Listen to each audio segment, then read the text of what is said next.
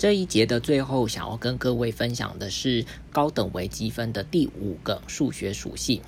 也就是说，这个高等微积分课哦的这个主轴在于极限，而当极限这个操作进入数学之后，所有的事情都会变成有条件的成立。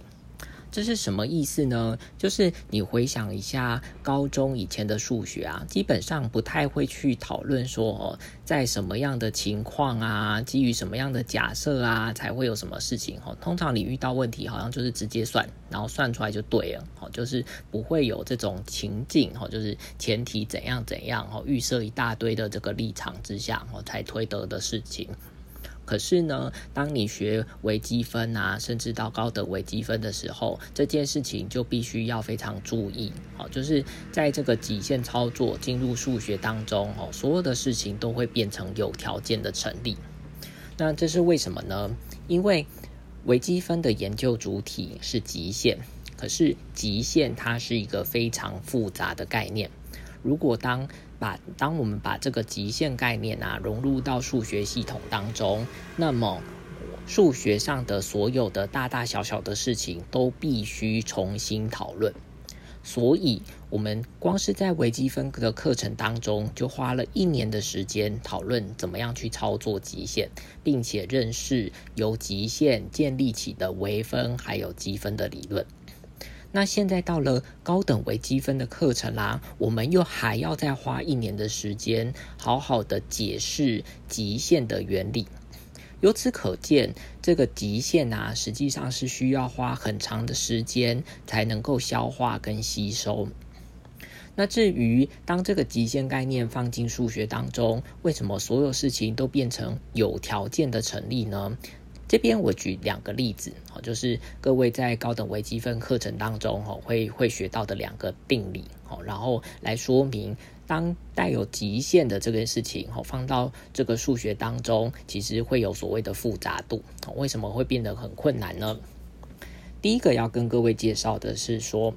叫做绝对收敛的级数才有加法交换率，好，那绝对收敛的英文，哦，叫做 absolutely convergent。关于这个定理，我们会在第二学期的一开始，哈，就或者是中段的时候，我会来介绍，哈，绝对收敛的级数才有加法交换率。那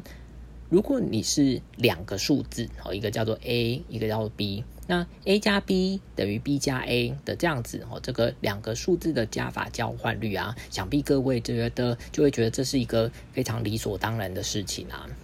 可是，哦，因为现在要探讨的是这个微积分，哦，微积分是跟极限有关，而这个极限的概念，哦，就会牵涉到，如果你是想要把无限多个数字相加的时候，那怎么样把无限多个数字相加呢？哦，就是刚才说的，会跟 limit 哦会扯上关联，所以必须要用极限的方式来好好的定义什么叫做无限多个数字相加。而在这种情境之下，诶，那你是不是可以把这些数字啊这样子任意的互换呢？这件事情就不是显而易见的事情了。甚至，哦，这个定理是在告诉你说，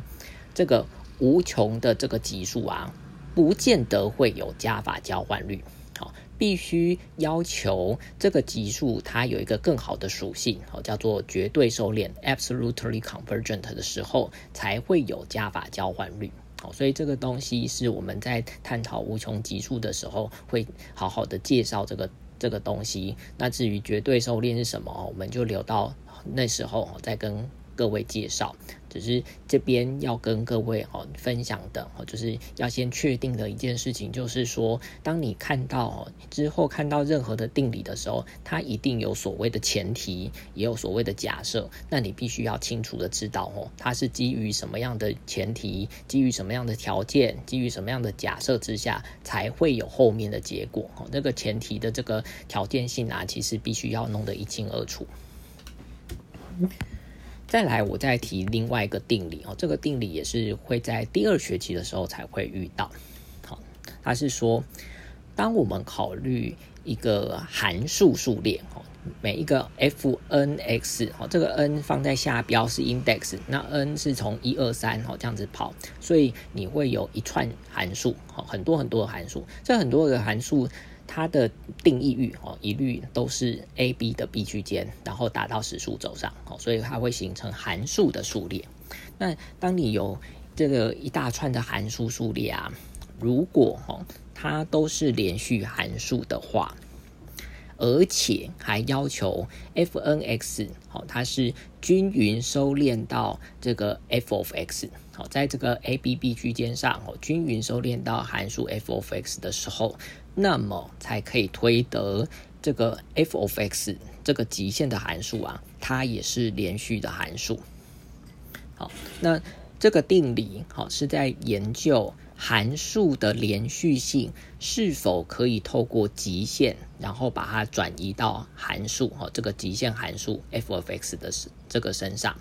那这个定理是想要跟大家说明的是说，在一般来讲，如果你只是探讨哦叫做主点收敛 （pointwise conversion） 的情况之下，也就是先固定 x 哈，那 f n x 啊就形成了一串数列，那这个数列的收敛性哦叫做主点收敛。光是你只是研究一个点哦一个点哦，它如果它都具有好好的收敛性哦，这样子的主点收敛的情况之下，它是不够的哦，它并。不见得哈会把这个每个函数的连续性哈 take limit 之后的仍然连续，而是必须要有一个更强的收敛条件哈，也就是在这个定理当中说明的，当这个函数数列必须要有更强的收敛性质，叫做 uniformly convergent 好均匀收敛的时候，这个这个连续性哈才可以过渡好才可以取极限之后，它的极限函数仍然是连续函数。好，所以这件事情也是要告诉各位，是说，哈，这个你你在探讨哦，跟极限相关的东西，必须要每一个哈都必须好好的确立，说在什么样的情境之下，在什么样的条件之下，基于什么样的假设之下，哦，才会把这些性质，比方说像刚才说的连续的这个 property，哦，然后 take limit 之后的这个极限函数仍然是这个连续，哦，这样这样子的情形。所以这些定理的特色，哦，在下结论之前，我们都会逐一的把这个条件全部列出来。这代表的是什么意思呢？像这么漂亮的数学结果哦，比方说这个加法交换率啊，哦，它是一个非常重要的一个代数的这个操作的这个结构啊，哦，你可不可以把这个数字哦任意的交换，然后加起来之后的结果一样呢？那或者是说像这个连续的这个特性，哦，取极限之后会不会仍然保有？像这么漂亮的数学的结果，并不总是都会发生，而。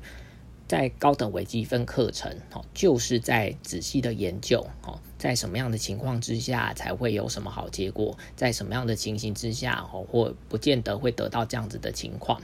好，那。那未来哈，你在看到更多的定理的时候，哈，条件可能会更多，然后也会更复杂。在那个时候，实际上高等微积分的学习，其实就必须要花很多的时间，哈，逐一的检查，哦，逐一的审视每一个条件的意义，